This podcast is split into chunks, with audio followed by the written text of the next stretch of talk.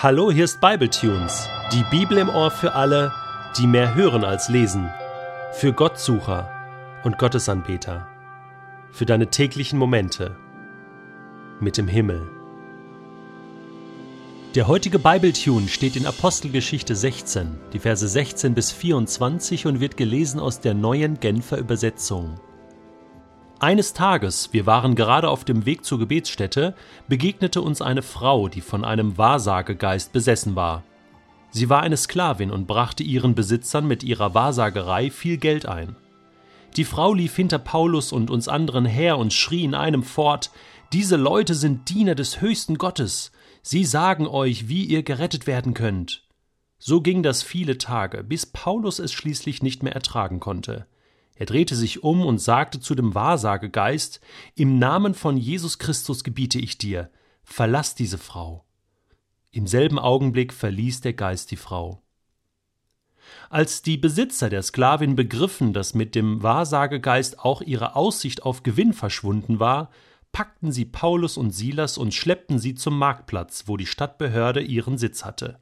Sie führten sie den beiden Prätoren vor, den höchsten Justizbeamten von Philippi, und sagten Unsere ganze Stadt ist in Aufruhr wegen dieser Leute hier. Juden sind sie, und sie propagieren Sitten, die wir als römische Bürger nicht gutheißen können und die wir auf keinen Fall übernehmen dürfen.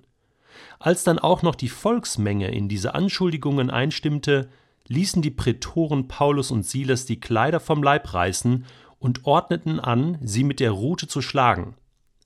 Nachdem man ihnen eine große Zahl von Schlägen gegeben hatte, ließen die Prätoren sie ins Gefängnis werfen und wiesen den Gefängnisaufseher an, sie scharf zu bewachen.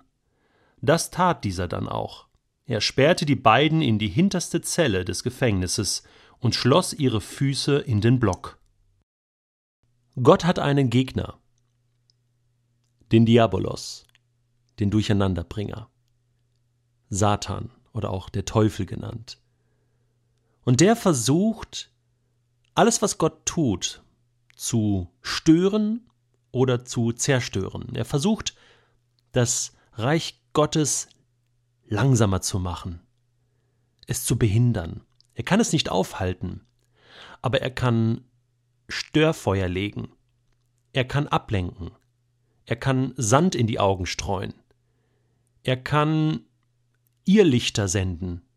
Und so versucht er alles, um das Reich Gottes, das Evangelium von Jesus aufzuhalten. Damals wie heute. Paulus und Silas mussten irgendwie aufgehalten werden. Und so manipuliert er eine junge Frau mit einem Wahrsagegeist.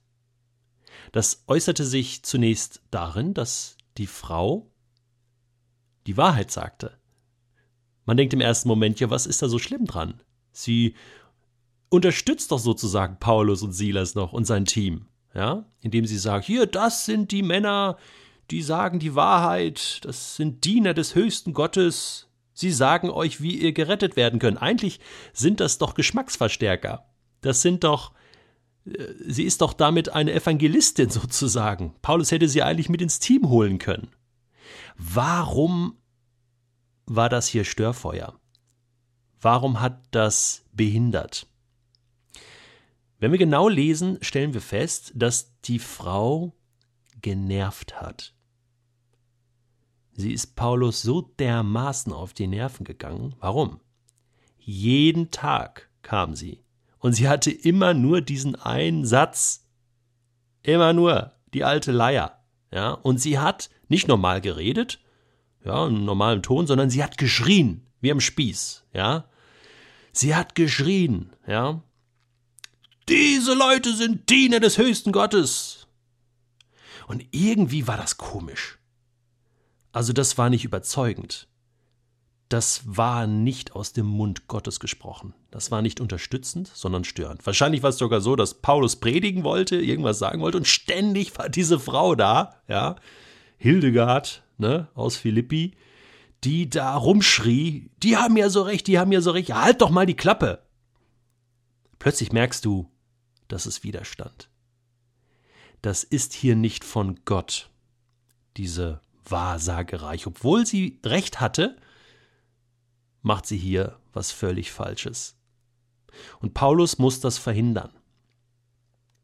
Er treibt diesen Geist aus. Es war nicht Schuld dieser Frau. Irgendwie hatte sie sich mal gebrauchen lassen als Medium, wahrscheinlich, gab es damals auch schon, ja. Wahrsagerei, Hellseherei. Und das ist etwas, was Gott überhaupt nicht mag. Hellseherei und Wahrsagerei war auch schon im Alten Testament verboten und im Neuen genauso. Warum? Weil es der Versuch ist, an Gott vorbei Dinge über die Zukunft zu erfahren. Das ist übrigens mit anderen Dingen auch so. Gott ist da sehr eifersüchtig. Und er sagt in seinem ersten Gebot, ich bin der Herr dein Gott. Dein ganzes Leben ist in meiner Hand, soll das heißen. Du sollst keine anderen Götter neben mir haben. Du sollst keine andere Liebe neben mir haben.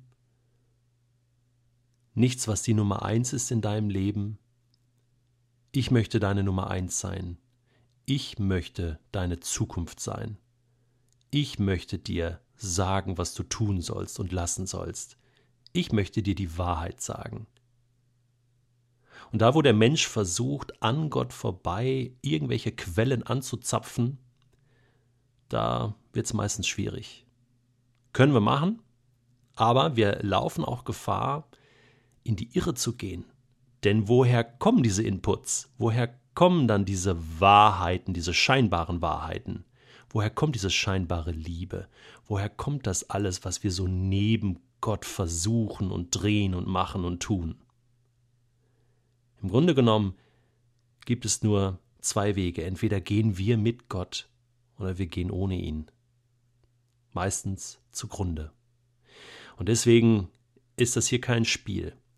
Paulus befreit diese Frau von ihrem Zwang, von ihrer Qual, irgendjemandem die Wahrheit sagen zu müssen, auf die Nerven zu gehen und eigentlich eine Marionette vom Gegner Gottes zu sein. Und endlich war große Freiheit da. Und ich glaube, die Frau war froh. Aber die Besitzer der Frau, das war ja eine Magd, waren überhaupt nicht froh, weil die haben jetzt plötzlich kein Geld mehr verdient. Und das gab Ärger. Wieder einmal richtig Ärger und die beiden werden vor Gericht gestellt und verurteilt, werden öffentlich ausgepeitscht. Hier steht Rute, man kann es auch mit Peitsche übersetzen und hier steht eine große Zahl von Schlägen. Also üblich im Judentum waren ja 40 Schläge weniger einen. Das ist auch das, was Paulus später mal nennt in den Briefen. Das hat er ein paar Mal erlebt. Hey, und da sind Leute schon bei gestorben dieses Auspeitschen, das ist nicht nur so ein bisschen Peitsch, Peitsch, so auf dem Rücken, so, so, so ein bisschen Aua, sondern, sondern das war brutal. Öffentlich ausgepeitscht. Das hat geblutet, das hat geschmerzt. Und dann kam sie ins Gefängnis, ins Hochsicherheitsgefängnis in den Block. Das war so ein Holzblock, da kamen die Füße rein, die wurden da reingeschraubt. Das war gleichzeitig ein Folterinstrument. Das war äußerst schmerzhaft und da saßen sie nun. Da haben sie nun ihre Quittung bekommen. Dafür, dass sie mal aufstehen, für Ordnung sorgen, das Reich Gottes verkünden. Hast du gewusst, dass der Teufel niemals kampflos irgendwas hergibt oder aufgibt? Er kämpft immer. Manchmal merken wir es nicht, manchmal ist das ganz subtil und unterschwellig oder er kommt von hinten oder von einer Seite, wo wir es nicht meinen. Und ich möchte dich fragen, gibt es da Bereiche in deinem Leben, die du an Gott vorbei jonglierst, wo du dir Input holst, Wahrheiten suchst, vielleicht sogar im okkulten Bereich, wo du dir ständig oder ab und zu die Karten legen lässt. Ich meine jetzt nicht ab und zu mal Horoskop in der Tageszeitung lesen. Das finde ich Peanuts, ja. Äh, Mache ich sogar auch ab und zu. Denk so, ist ja ganz witzig. Das meine ich jetzt nicht, sondern ich meine jetzt wirklich ernsthaft.